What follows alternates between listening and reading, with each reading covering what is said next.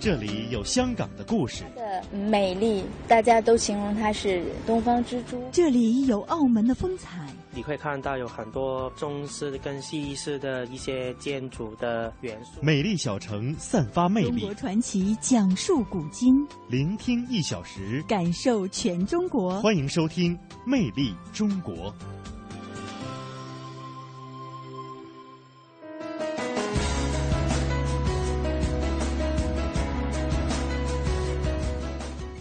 各位听众，大家好，欢迎您收听中央人民广播电台华夏之声《魅力中国》节目，我是王珍。各位好，我是宋雪。在节目的一开始，来为大家介绍一下今天节目为大家准备的内容。元宋古董及瓷器亮相广州，故宫坤宁宫墙上现画后画曾被仙道画遮挡。魅力新闻点点听为您介绍发生在华夏大地的魅力新闻。五月的第二个周日又逢母亲节，从送礼到送旅游，母亲节陪伴的意味越来越浓。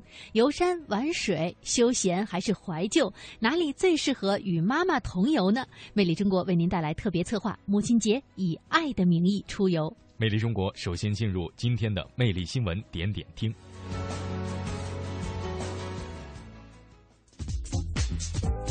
魅力新闻点点听。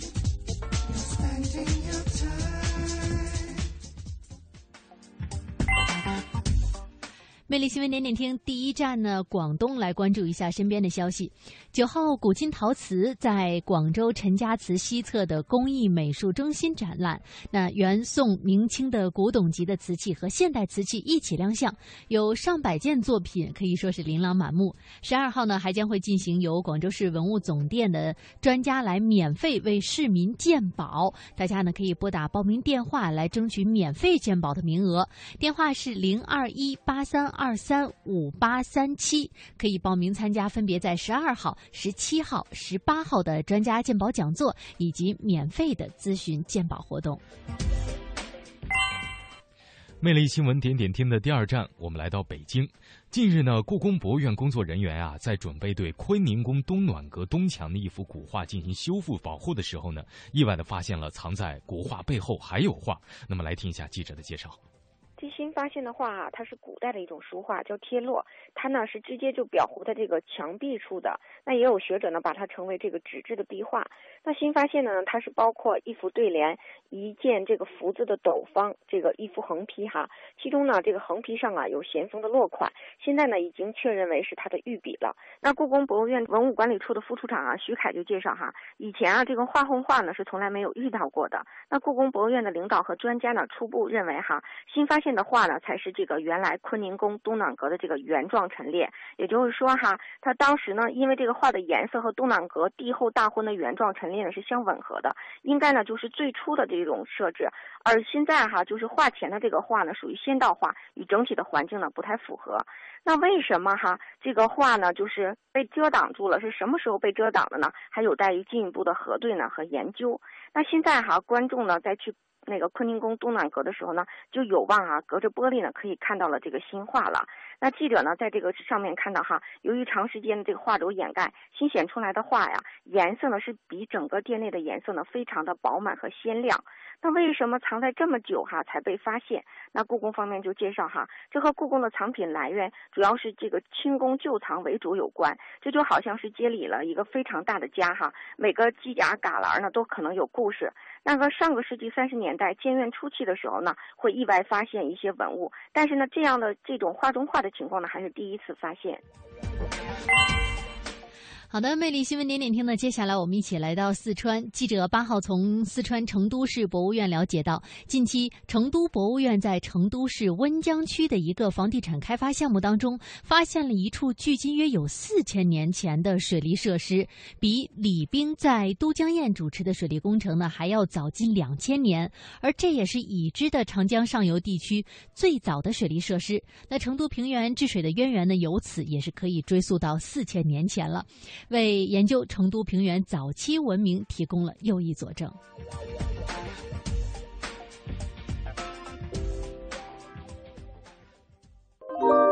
聆听一小时，一小时，感受全感受全中国。华夏之声，华夏之聲，魅力中国，魅力中國。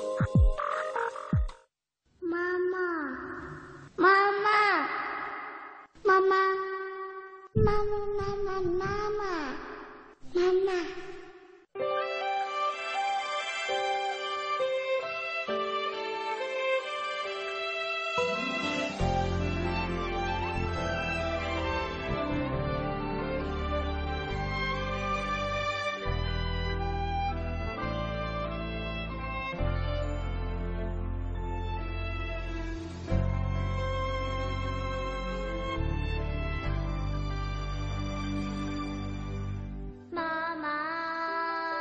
是我学会的第一句话，这个称呼平凡而伟大，是你。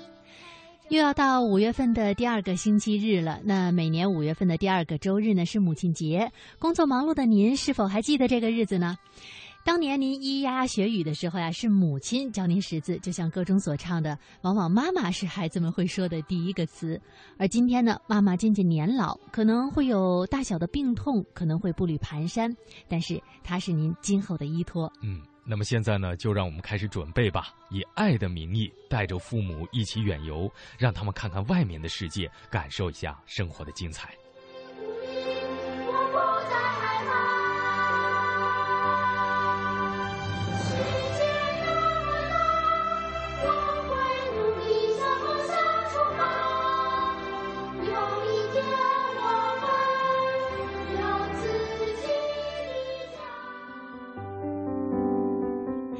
是的，那在这个周末的时候，适合和妈妈一起去哪里旅游呢？魅力中国啊，今天就为大家来梳理一下啊。首先为大家推荐一下省内游吧。那宋雪呢想当推怀旧风，呃，首先要为大家介绍的是南岭小镇，相信在这里啊，可以带着妈妈来共享一下青春的记忆。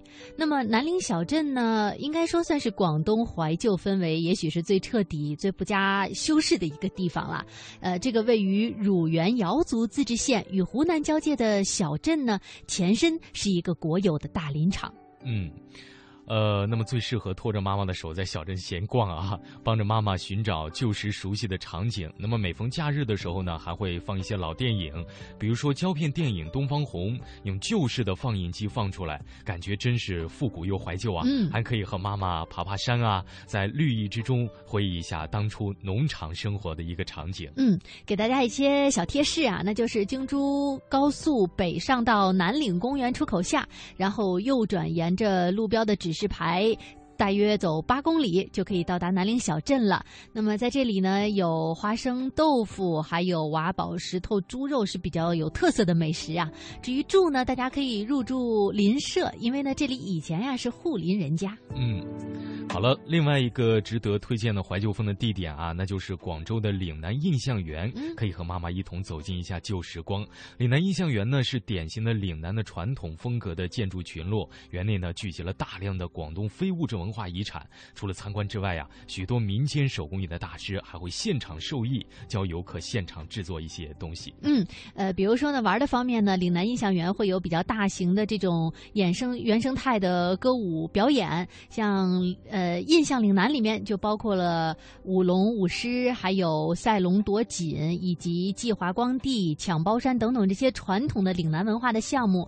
而吃的方面呢，大家可能就更熟悉了，汤圆、酒糟，还有盆菜年糕，呃，一些传统的比较考究考究的极地粥啊，也是相信会让大家的味蕾啊怀旧的。没错，交通路线上啊，来再为大家来介绍一下，上佛开的高速入广佛高速之后呢，通过华南快速干线，还有南沙的港快线入小谷围岛。嗯，那接下来呢，要跟大家说说这个妈妈也年轻过啊，妈妈也爱美。我觉得特别是应该像王真这样的小伙子啊，在你们的眼里，妈妈儿子眼里，妈妈应该都是最美的了。没错。所以说呢，在这个属于妈妈的节日里啊，一方面呢，妈妈会很开心，呃，另外一方用相机来定格妈妈的这个时候的笑容呢，我想也应该是非常开心的一件事情啦。给大家推荐一个拍照的好地方，那就是德庆盘龙峡。五月呢，德庆盘龙峡里。广东最大的薰衣草原，是迎来了一年当中最绚丽的花期啊。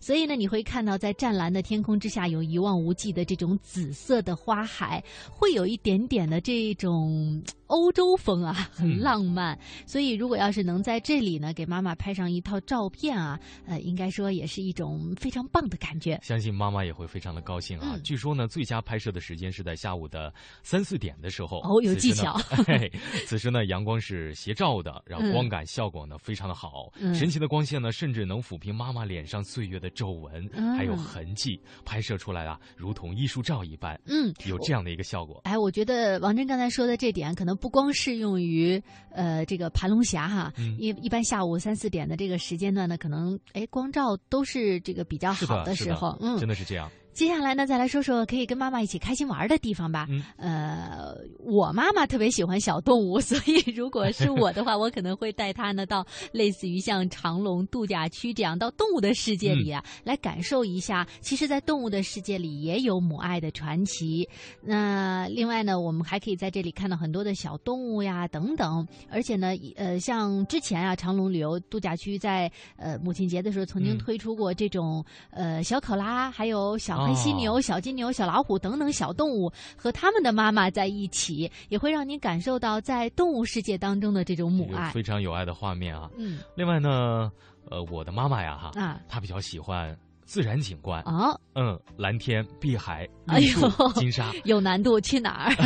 呃，接下来呢，要为推大家推荐一个哈，就是这样的一个地方，嗯美丽的海上绿洲南澳岛。嗯南澳岛啊，是广东省唯一的海岛县了，也是汕头市唯一的下辖县。嗯早在明朝呢，就已经有了海上护士的称号了。这里呢，蓝天、碧海、绿岛、金沙、白浪啊，样样俱全啊，嗯是南澳生态旅游的一个主色调。嗯那么登海岛呢，住海滨，然后沐海风、遇海水、品海鲜，哎呀是想想就美 旅游者上岛旅游的一个最佳的选择哎了，。的确啊，呃，王真是青岛人，可能嗯平时会见到海，但是呢，嗯到广东来看海，也许是另外一种感觉啊。哎，真的是这样。嗯，交通方面呢，南澳岛啊是位于广东的汕头市。呃，由于呢南澳的跨海大桥还没有完全的修建完成，所以目前只能是经由汕头的这个呃坐轮渡上岛啊。嗯呃，大家呢可以从汕头乘坐客车到达南澳岛，也可以自驾到南澳岛，也是一个比较普遍的方式。最佳旅游季节四月、五月就是当下啊。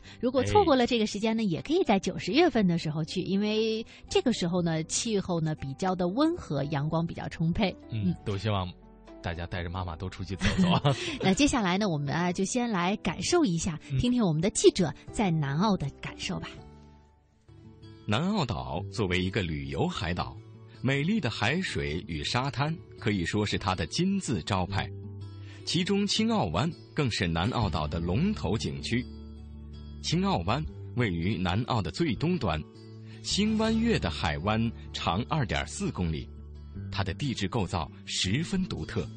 海湾两边的夹角呈半封闭状环抱海面，使海湾似新月，海面如平潮，海滩海坡平缓，一百五十米内的水深不超过一点二米，成为我国东部沿海一处不可多得的天然海滨浴场，是广东省两个 A 级海滨天然浴场之一，素有“东方夏威夷”之称。我们的主持人子健就亲身来到了美丽的青澳湾，感受这里的独特风情。大家好，我是子健，我现在所在的位置呢，就是广东省汕头市南澳岛的青澳湾。那么刚刚听本地人说呢，这里也是有着东方的夏威夷之称。西方的夏威夷呢，子健就没有去过了。但是今天来到这个东方的夏威夷青澳湾呢，还是让我感到相当的陶醉的。嗯，可以看到这里的海水呢非常的清澈，然后这个沙滩上的沙呢也是非常的细，走上去非常的舒服。不知道你能听到我身后非常大声的这个海浪声没有呢？青澳度假区不仅拥有优美的自然风景，而且拥有丰富的历史胜迹，有清代潮州知府为纪念陆秀夫护送南宋末代皇帝在岛上避难的历史，而修缮的陆秀夫衣冠冢留下了摩崖石刻成像石等。青澳湾的宜人景色使人流连忘返，每年都吸引着不少来自各地的游客。子健当天就采访到了来自广州的游客朱先生，曾经去过许多东南亚海滩景点的他，还是对青澳湾的景色赞不绝口。是啊，这里听说海鲜不错的，再加上最近市区天气比较冷，就选择来这里度假，和家人呢在一起，一家大小呢这个样子啊，感觉还不错，感受一下冬天海洋的魅力。最重要的呢是可以在这里吃一下海鲜。那觉得这里的景色怎么样呢？呃，上了岛之后呢，觉得空气还挺清新的，而且呢还有很多的绿化，所以呢感觉这里的空气呢实在是清新，哎，比广州的市区可要好很多了。当然了，来到这个沙滩呢，虽然不能下水，但是看到这些海水啊，真的很清澈，而且整个沙滩呢都非常非常的干净，没有垃圾，人也不是很多，是吧？嗯，是的，是的，是的，呃，我也是这么想的，呃，可能是因为人少啊，所以就没有什么垃圾，沙幼水清。水清。喜欢安安静静逛沙滩的朋友，或许就可以像朱先生一样，选择在冬天来到南澳岛。在并不寒冷的天气下，漫步于人烟稀少的海滩边，确实是一件乐事。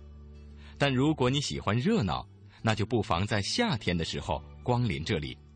一位当地的老岛民告诉我们的记者，夏天的时候，青澳湾就变得游人如织。平时来这里的人多不多啊？多呀，要是天气热的时候来这儿的人都特别的多。嗯，热天的人会比较多是吧？嗯，我看见大家特别的喜欢去海里洗澡。这里可以下海？现在太冷了，现在下海的话太冷了。就是天气热的时候可以下海是吧？嗯，现在比较冷，比较的静。要是春天或者是暑假来的时候，人可能就比较多了，到处都是人。好的，我知道了。好，回家好。南澳是广东省最靠近台湾的突出部，两地语言相通，说着发音相近的潮汕话或闽南语，并且习俗也相类似。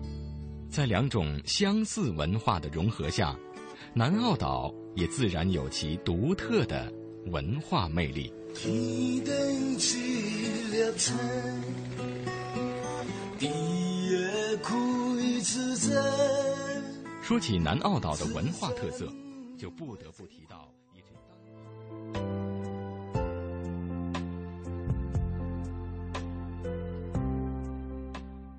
嗯，那刚才呢，我们是一直都停留在广东啊，呃，最后呢，给大家留了一个小尾巴，就是南澳岛的文化特色。其实呢，在南澳呢，是历史悠久，文物古迹也非常的多。目前为止，就已经发现的文物古迹就有五十多处了，散落在这座葫芦形的小岛上。所以呢，在这里啊，不光像刚才王真介绍的，可以品美食，可以看风景，而且呢，还可以感受一下它的历史人文气息。那接下来呢，我们要走出广东啊，然后走出珠三角，到更远的地方看一看。呃，为大家推荐的呢是云南的泸沽湖。那么泸沽湖呢，是位于云南省的永宁乡和四川省的盐源县的万山丛中，也是川滇这两省的交界，面积有五十多平方公里，海拔两千六百九十米，平均的水深呢是四十五米，最深的地方达到了九十三米。那么可以说呢，这个泸沽湖的湖水是非常清澈的，也是云南海拔最高的湖泊之一，而且呀，它也有一个非常美丽的称呼，叫做高原明珠。嗯，那么这座湖呢，可以说是非常的清澈啊，清澈如镜，水天一色。枣花间呢，点缀在其间呢，缓缓的滑行于这个碧波之上的这个呃草船里啊，还有徐徐漂浮于天水之间的这个民歌啊，使其增添了几分古朴，几分宁静，是一个远离尘嚣、未被。污染的一个处女湖，可以这么说，嗯嗯，没错。给大家介绍一下，到了这个泸沽湖啊，可以在饱览美景的同时，还能够的美食，对，还能够填饱肚子啊。呃，比如说像猪膘肉。啊，这个是摩梭语剥产啊，风干之后呢，形成了琵琶，所以呢也称为琵琶肉。呃，这也是摩梭人啊他们这个贮藏的肉食品。那么平时的想吃的时候呢，就割下来一块吃。如果家里有客人呢，也一定会用这种竹标肉来招待大家的。那么除了日常的食用之外呢，呃，它也常常会用于祭祀，也会用于置办宴席。嗯，另外一个呢是烤鱼干了啊。嗯，烤鱼干呢是也是泸沽湖的特产，一种叫做巴鱼的鱼。把这个鱼腹呢，就是抛开或者是腹部切一个小口，取出内脏之后呢，撒上盐、花椒还有五香粉。至于铁锅内呢，是缓慢的烤干而制成的。食用的时候呢，将鱼干在炭火之上烤熟啊，或者用清油炸酥，味道是香脆可口啊，是直接佐酒的一个祭品了。嗯，用以这个煮汤则配。白色的汤汁啊，是香味浓郁，口感极佳，营养丰富。那么在以前的时候呢，出门的马帮呀，都是常常备这样大量的鱼干的，与外地的商客进行交换，换回自己所需要的一种东西。嗯，那接下来呢，我们就赶快到泸沽湖，先来体验一下那里的美景吧。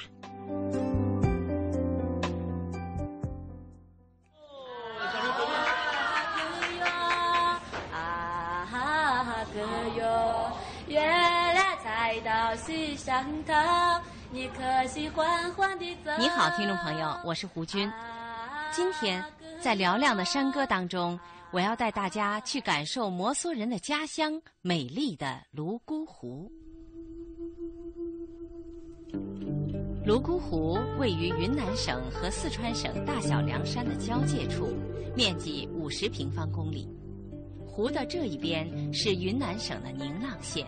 那边是四川省的盐源县。泸沽湖青山环绕，水岸曲折，沿岸的摩梭人村落和湖心岛屿，以及远处高耸入云的格姆女神山，随时都会给人以悠远的遐想。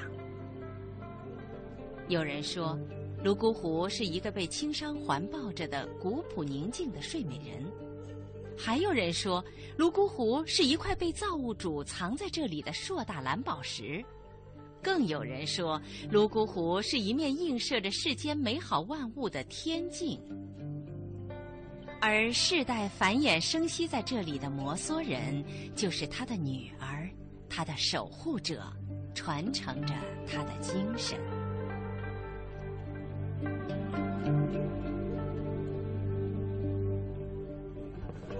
欢迎你们来到美丽的东方神秘女儿国，想不想听我们彝族歌？想。老师在哪里啊？唱歌吗？你叫我唱三天三夜的，我不会，我嗓子不会沙哑的。你只要陪我喝酒啊，边喝酒边唱歌，唱三天三夜的没问题的。我唱一首我们摩梭人的摩梭阿妈给你们听，因为我们摩梭人崇拜的神是格木女神，最崇敬的人是慈祥的阿妈。摩梭人心中最崇拜的神是个母女神，摩梭人心中最崇敬的人是慈祥的阿妈。从宁蒗县城，我们一路驱车而来，已经是下午四点多钟了。转过最后一道山梁，我们抵达了掩映在绿树丛中的观景台。登上观景台，秀美的泸沽湖尽收眼底。只见在落日的余晖当中，群山环抱中的泸沽湖静静地守候在那里。湛蓝湛蓝的湖水染上一抹橙红，波光粼粼的水面上，一条小舟正悠悠地向着郁郁葱葱的湖心岛驶去。好一幅水粉山水画呀！一下子，泸沽湖用他那最温柔的手拂去了我们所有人的劳顿，撩拨起人们探求、渴望的心弦。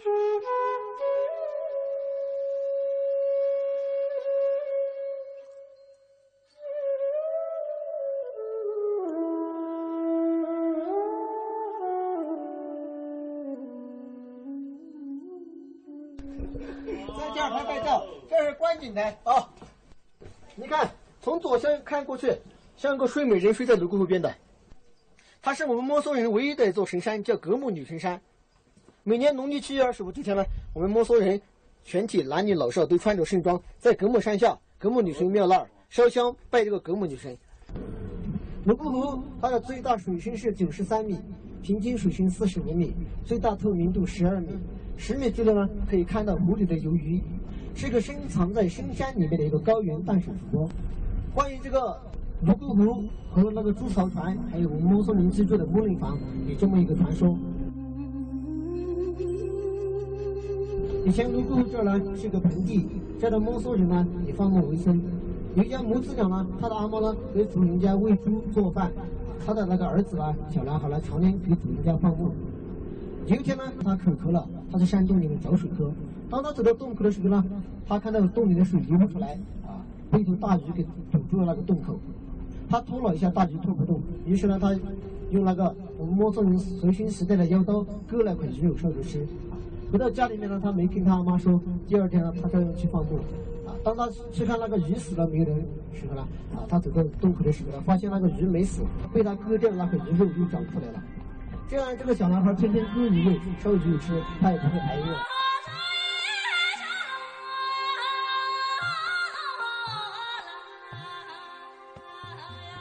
时间长了以后呢，被那个贪婪的摩梭主人给发现后了。摩梭主人到山里面去拉了九十九头牦牛，在村里面找了一百多个小伙子，整整拖了一个半月，终于把那个大鱼给拖出来了。那么，当他们还来不及欢呼的时候呢，大水从洞里面涌出来，淹没了整个盆地，变成了我们今天看到的这个泸沽湖。那个小男孩的阿妈呢，他当时正在喂猪，情急之下呢，他跳进了那个猪槽里面，看到大水来了，跳进了猪槽里面啊，用那个绞猪式的目光做了脚，还救了不少的摩梭老百姓。所以呢，泸沽湖畔至今还漂流着那个猪槽船。主人家的房子、摩梭的房子全部被水淹没以后呢，这个妇女在湖上漂流了几天几夜，她用那个山上被水冲下来那个断子的木头，在泸沽湖边搭起了我们摩梭人当今居住的木林房。所以呢，泸沽湖畔的墨苏人家也被称为女儿国。网络声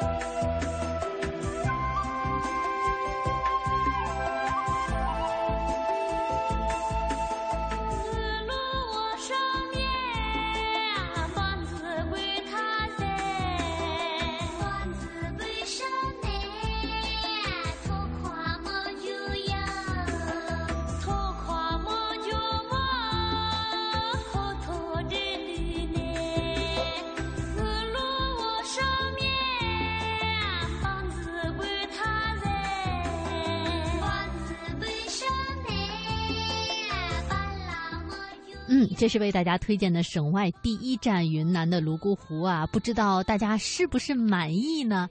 呃，那接下来呢，节目会进入到半点的广告和宣传，在这之后呢，魅力中国的下半时段啊，还会为大家推出呃两个这个外省的地方，一个呢是革命老区，一个是一个非常适合休闲度假、享受慢生活的地方，究竟是哪里呢？下半时段再告诉大家。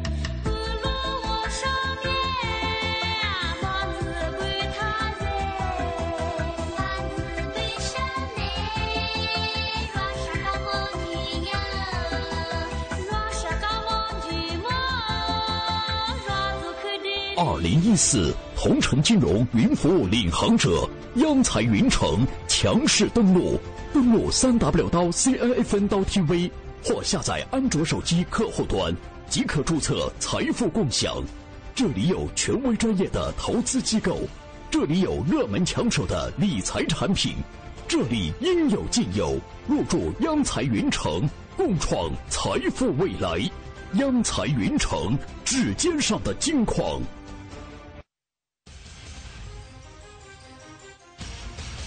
想体验手机理财的轻松便捷吗？马上参加轻松理财下载商机财经财信报大馈赠活动吧！下载安装同城金融客户端央财云城，新注册用户有机会获得丰厚大奖，还不赶快行动！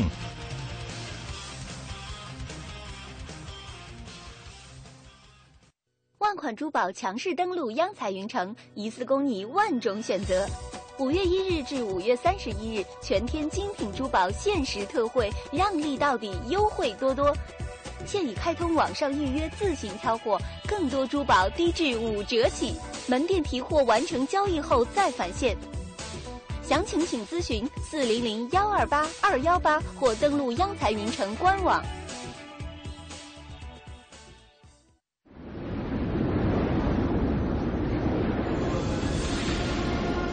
这是黄河之水的滋养浸润，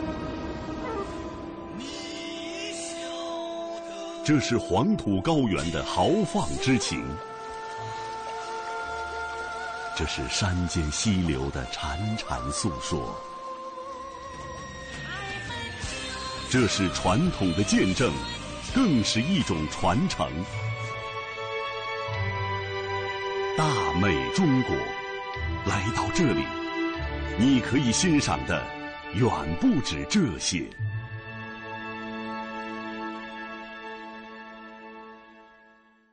讲文明树新风公益广告。留恋秦淮河边江南小调的优雅，欣赏塞外草原万马奔腾的热情，拥抱乡间古老民居的白墙灰瓦。抚摸古城王府宅院的古树幽兰，在行走间感受华夏大地的博大精深，在聆听时体会中华文明的深邃悠远。魅力中国，风景如画。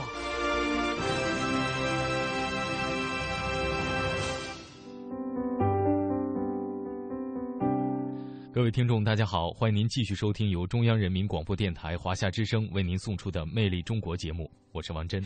各位好，我是宋雪。那节目的下半时段呢，继续特别策划母亲节以爱的名义出游。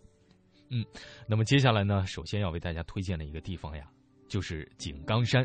井冈山啊，和妈妈一起忆苦思甜。嗯，也是一种过母亲节的方式啊。没错，嗯。那么井冈山呢是革命老区，这个大家都知道，自然风光也是非常美丽的，适宜的人群呢。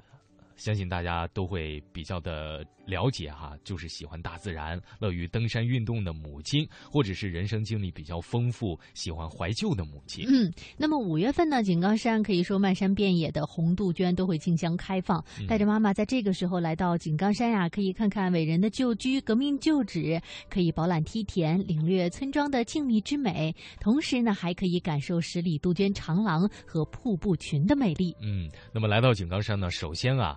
是要带老人家呢去看看感兴趣的红色景点。嗯，这个瓷瓶是吧？应该是当年的井冈山革命斗争的中心哈，坐落在呃崇山间的小盆地，如今建有革命博物馆、烈士纪念塔等等。那么在这里呢，可以系统的了解到井冈山的革命历史。之后呢，可以去看看朱德呃歇脚的地方啊，还有红军造币厂以及百竹园，还有探访一下大井村的朱毛旧居啊，忆苦思甜，会让人格外的有感触。没错，另外呢，井冈山也被誉为是。绿色的宝库啊，这里的植被非常的好，而且呢，呃，红的发紫的杜鹃林啊，也是遍布山间，可以用惊艳来形容了。呃，但是有一点需要提醒大家的呢，呃，毕竟是山嘛，所以呢，需要登山要耗费体力，要依靠依看这个自己妈妈的身体情况而定啊。嗯，还是要照顾好妈妈。嗯，那说说呢，如果从珠三角出发，比如说广州火车东站呢，每天有很多的航班呢是往这个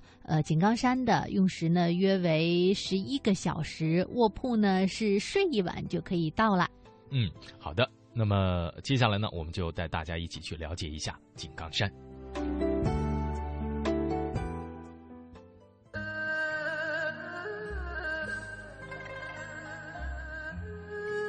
井冈山坐落于江西省的西南部，地处湘赣两省交界的罗霄山脉中段。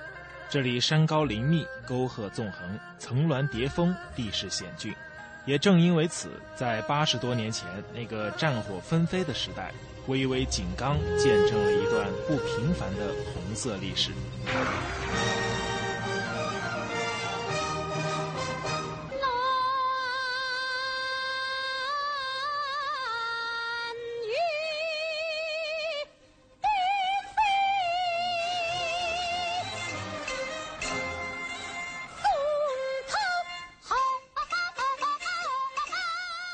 当山里有一座名山，叫做杜鹃山。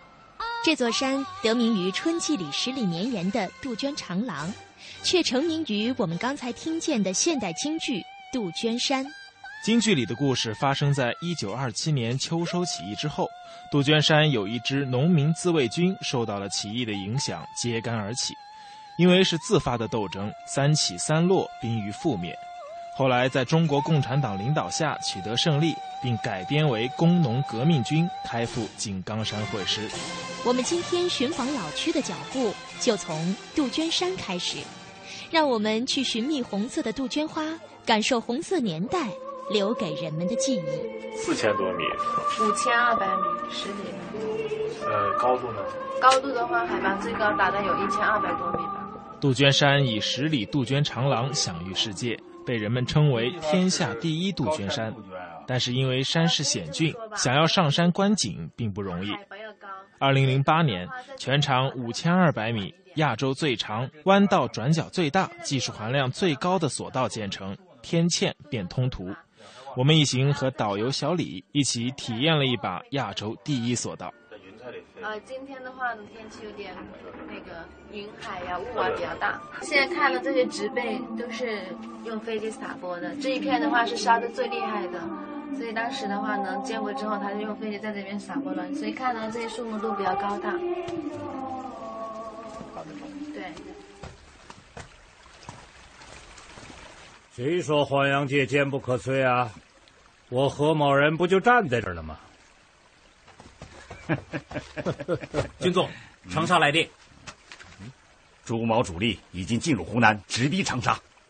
朱毛是想抄我的后路，我立即率主力返回长沙，命令部队：这里的石头要过刀，茅草要过火，人要换种。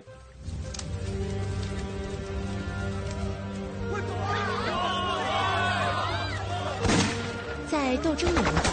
凶残的反动势力曾经对井冈山革命根据地实行了“石头要过刀，茅草要过火，人要换种”的疯狂烧杀政策。然而时过境迁，如今的井冈山早已经重现，盎然生机。其中，井冈的绿色生态明珠杜鹃山已经成为了井冈山的一张名片。它也是地球上同纬度地带保存最完好、最大的一片原始次生林，被联合国环境保护组织誉为全世界仅有的亚热带常绿阔叶林。而在坐了二十五分钟的索道之后，我们即将到达的就是那万绿丛中的一抹红色——十里杜鹃走廊了。上去以后就是那个杜鹃走了。对，十里杜鹃长廊。它这边的话呢，就是负氧离子含量非常高，这边平均达到八万个，所以说它是一个负氧休闲吧，空气都是甜的。走完这个台阶之后的话呢，待会儿就有一个分岔口，因为呃里面就是一个十里大循环。哎，这个就是映山红。买一个这个。对。映山红相比其他杜鹃花的特点，它就是映山红，它是杜鹃花的一种啊。它那个就颜色上面区分嘛，它是大红色的，还有它那个映山红的话呢，一般它都灌木的都比较矮小，就是每个山头都基本上都可以适宜生存，适应能力非常强。但是它那种杜鹃花的话呢，它就是我们这边的话呢，一般都是乔木性的。就咱们这个十里长廊里边，对对，都是乔木的，都是乔木的。映山红是少量的，对，都是杜鹃花。你你们都会唱那个什么映山红，什么夜半山更幽，是不是？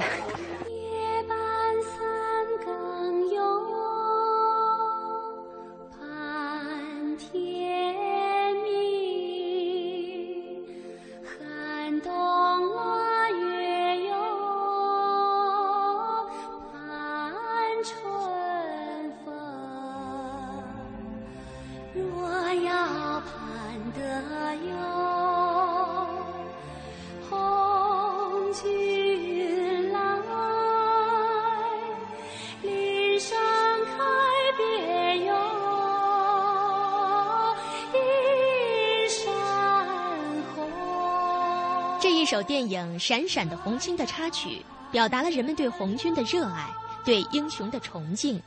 当年可谓是红遍了整个中国，如今它也红遍了整个井冈山。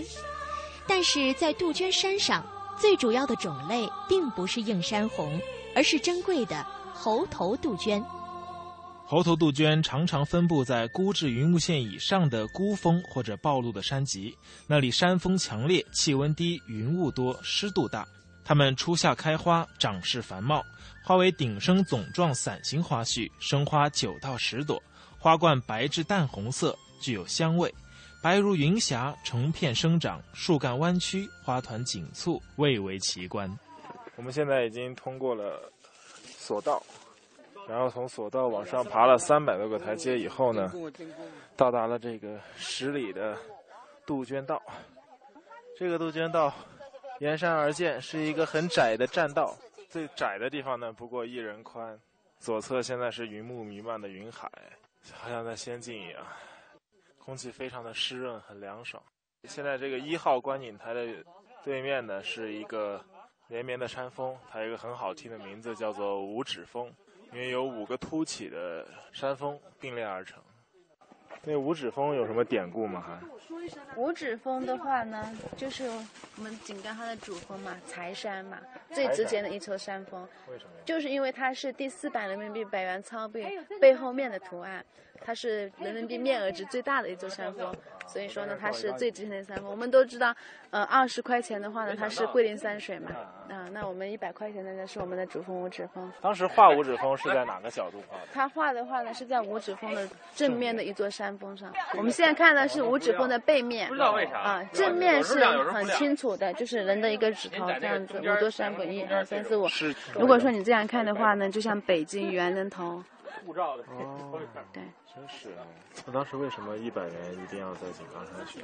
一百元的话呢，它主要是因为考虑到我们井冈山，它被称为天下第一山。这句话呢是朱老总题词的“天下第一山”，并不是说它海拔高度，主要是指它的政治地位。首先，它建了第一块红色革命根据地，然后呢，在我们井冈山成立了第一所红军学校以及第一所红军医院，然后是指在它政治地位上是我们中国的第一座山峰，而且它就是为我们新中国的成立的话奠定了奠基石。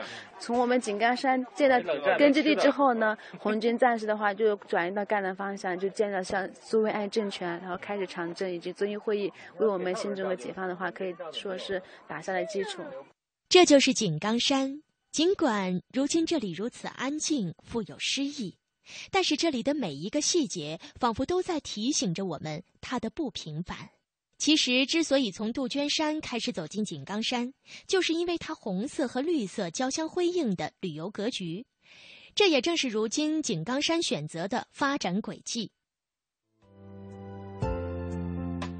嗯，那刚刚呢，我们是到了一个革命老区井冈山啊，呃，那接下来呢，要为大家推荐一个，哎，我倒是觉得也比较适合王真带着妈妈去啊。没错，也是沿海的城市，嗯，享受慢生活啊，那就是厦门的鼓浪屿，非常非常适合大家带着父母去休闲度假。呃，另外呢，还很适合品尝美食，呃，适合爱吃的妈妈。确实是，鼓浪屿这个地方其实是很有名的。嗯，呃，推荐的理由啊，就是陪妈妈出游啊，一般来说呢。不选择那些过于劳累的旅游目的地啊，嗯，可以一起去逛逛街、看看风景的休闲去处更为适宜。嗯，那么厦门呢，就是一个这样一个可以逛逛，也可以欣赏风景，还可以品美食的地方。没错，那接下来呢，我们就一起到厦门的鼓浪屿。哇，渡船的铃声已经响了，现在我们在码头，啊，人头攒动啊。嗯，在这里呢，有一个小小的细节可以跟大家交流一下，那就是去鼓浪屿的时候是不用买票的，不要以为不要钱呢，而是从鼓浪屿回来的时候呢，再把这个双程的船票都买了，这样子呢，哎呀，呃，刚好经过这个铃声，所以铃声比较吵啊，这样子呢，呃，大家在去鼓浪屿的时候呢，就不用排队，很方便就可以上船。那么在鼓浪屿往这个厦门市区返回的时候呢，也可以比较轻松。玩玩够了以后呢，再买好船票呢往回赶。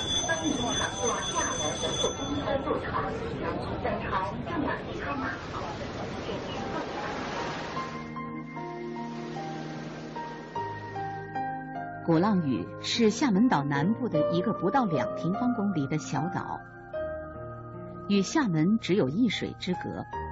每五分钟一班渡轮往返，每一个游客都得用双脚来丈量岛上的风景，是一个名副其实的步行岛。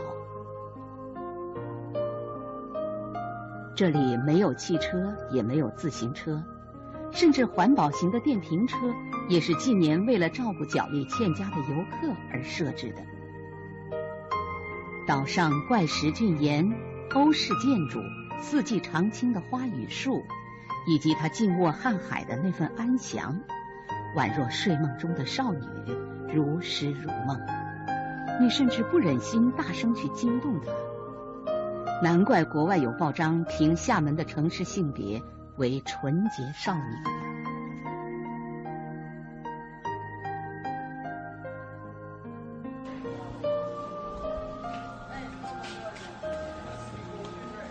走在鼓浪屿的街巷上，两边呢是各种各样不同国家风格的建筑，还有各种各样琳琅满目的旅游纪念品的商店，再加上绿色的藤蔓，有一些斑驳的墙壁，以及嗖的一声从你身边爬过的壁虎，啊，恍然间我觉得好像怎么那么熟悉，我真担心再走五步。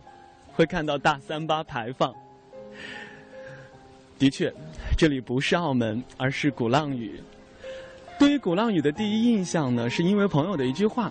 朋友说：“鼓浪屿啊，你经过这个小岛的任何一个窗口，都可以听到悠扬的钢琴声。”从此，这个小岛就成为了我梦中浪漫美好的世外桃源。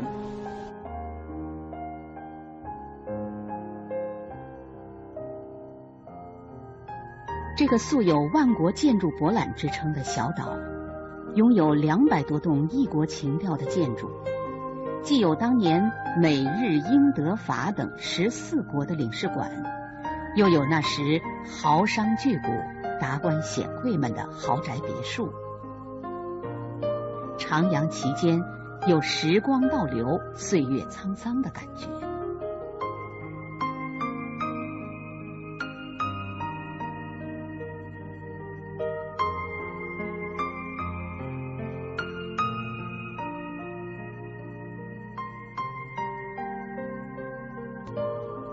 鼓浪屿又称琴岛，这里曾经是世界钢琴密度最高的地方。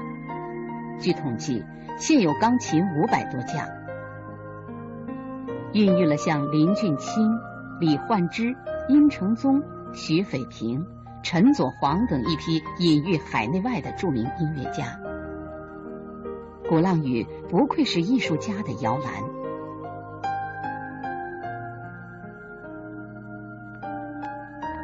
岛上的钢琴博物馆收藏了七十多台世界各国的古钢琴，为世人展现了一个半世纪以来世界钢琴的制作技术和发展水平。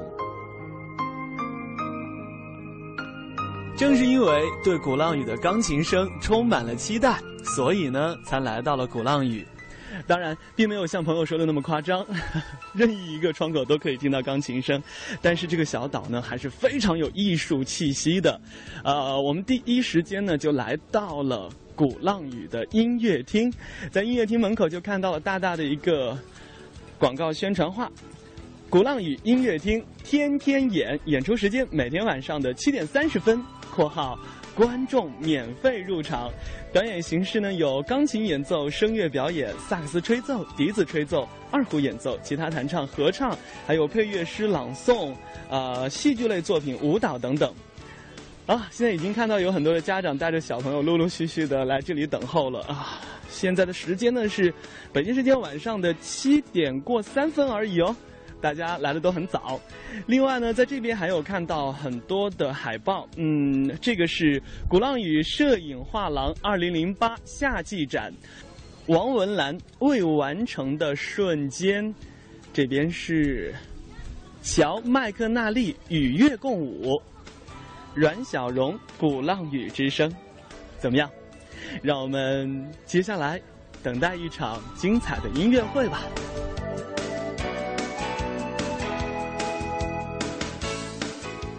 小朋友你好，你是今天晚上的表演嘉宾是吧？哦，对。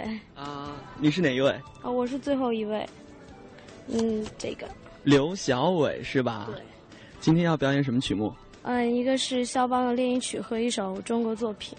嗯，呃，你是这个鼓浪屿本地人吗？不是，我是闽北那边的，啊，南平那边的。嗯，那为什么会在今天晚上做表演呢？嗯，因为这个是我们学校安排的表演，然后，嗯，就是经常都会来这锻炼自己。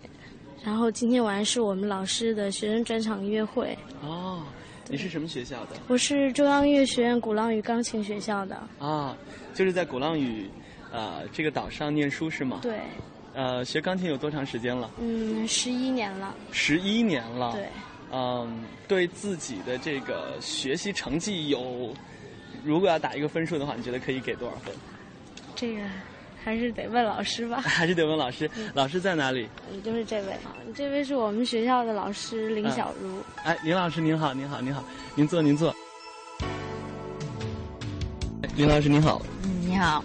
呃，今天晚上是您学生的一个专场音乐会是吧？对对对。哦，那不简单哦。啊，没有没有没有没有，难得有这机会嘛，经常给孩子有个这种机会能上台，啊、表演表表演啊，他他就多一些经历了经验了。嗯哼。嗯、是一个好机会啊。嗯，我来这个岛之前啊，朋友有一句话说，这个岛经过任何一个窗口都可以听到钢琴声，是这样的吗？应该是这样子，以前会比较更切实是这样，因为鼓浪屿上面没有车，它主要就是走路，然后我们氛围就是很小片区，然后每家每户基本上邻居都认识，然后基本上周围孩子都都学琴。啊，所以听到那边上一场有什么比赛或者什么的，大家都认识，都知道，所以氛围它就是很浓的。当时，嗯，就音乐氛围非常浓，非常浓。那二十年前的事儿了。二十年前，您小时候是一个，你的家庭是一个什么样的音乐环境？对啊，我我我们家就是学音乐的比较多，就是懂音乐的比较多。就呃，我爸、我妈、我姨、我舅啊，那些都会弹钢琴，而且也有会拉小提。啊，那时候最早不是还什么文工团里面什么手风琴啊，反正这些呃呃乐器，大提琴也会。所以说我从小就有受这种熏陶。所以自然就觉得说，好像觉得在鼓浪屿那时候，每家好像很自然就有一架钢琴的。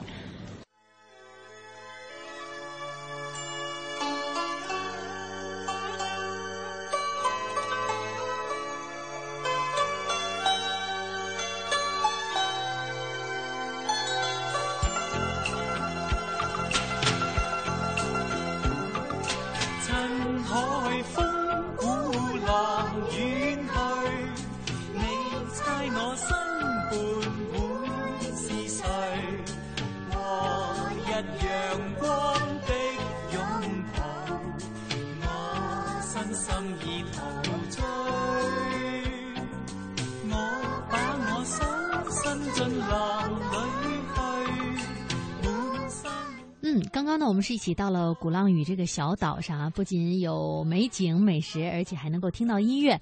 那今天呢，特别策划的最后呀，其实呢，也是啊、王峥和宋雪为大家这个呃，真的是贴心准备的一些，那就是带着爸爸妈妈出去，有些事情一定要想到，那就是要注意安全。所以，首先要告诉大家的是，选择的出游项目难度呀，不要太大。呃，目的地呢，除了老人们感兴趣以外呀，呃，还要考虑气候、地理条件、舒适度等等。所以在今天节目的最后呢，才给大家推荐了这样一个适合享受慢生活的地方啊。尤其是像登山和戏水这样的线路呢，呃，难度不要大。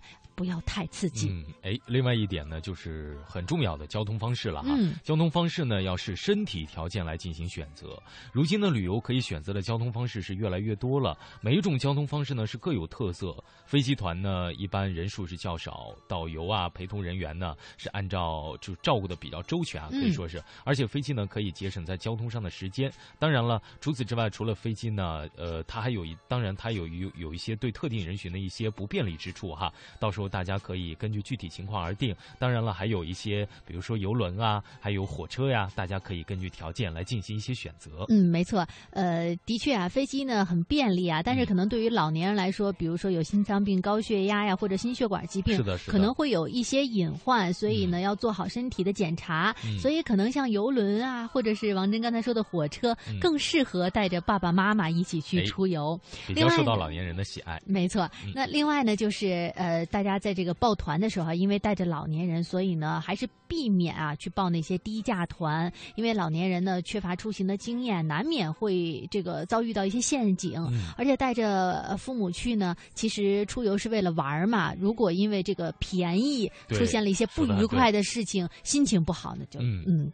而且呢，还要特别注意投保哈。老年人出游呢，要特别注意投保，因为对老年人来说呢，最重要的是要购买旅游意外险，嗯，对吧？对，没错，呃，那另外呢，还有就是南方地区呢比较的多雨，比如说这一两天啊，珠三角地区的天气情况可能就不是很好，所以呢，出行的时候啊，一定要注意带着雨伞，还有就是一些防滑的设备，呃，有可能的话呢，其实也可以准备一根手杖啊，这样可以增强身体的支撑能力。嗯，另外去北方玩的时候呢，景点也不要贪多哈，因为行程上的北方地区文化古迹比较多，景点比较丰富。通常呢，旅行社呢会为老年人打造长者团，会根据长者特点呢来进行一些行程方面的一些较为轻松的一些安排。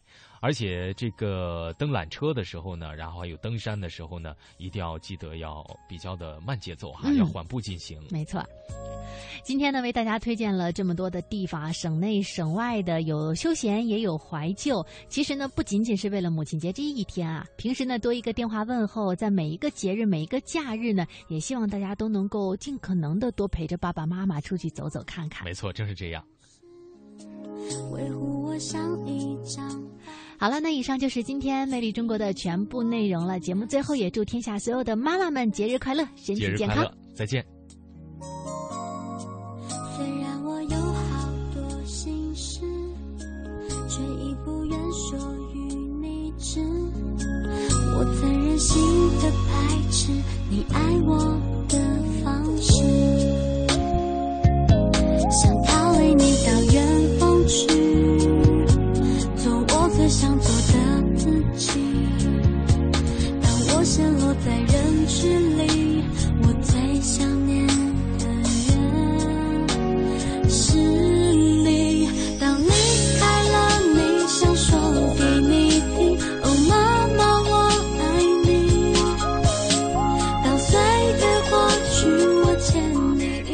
我在这里，丰富详尽的世界动态在这里。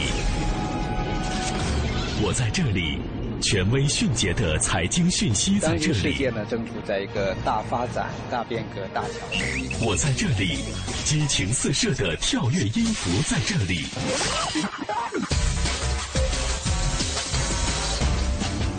我在这里，体贴实用的生活妙招在这里。我在哪里？快乐与感动就在哪里？我是谁？FM 八十七点八，八十七点八，一零四点九，AM 一二一五，中央人民广播电台华夏之声，我们一起在路上。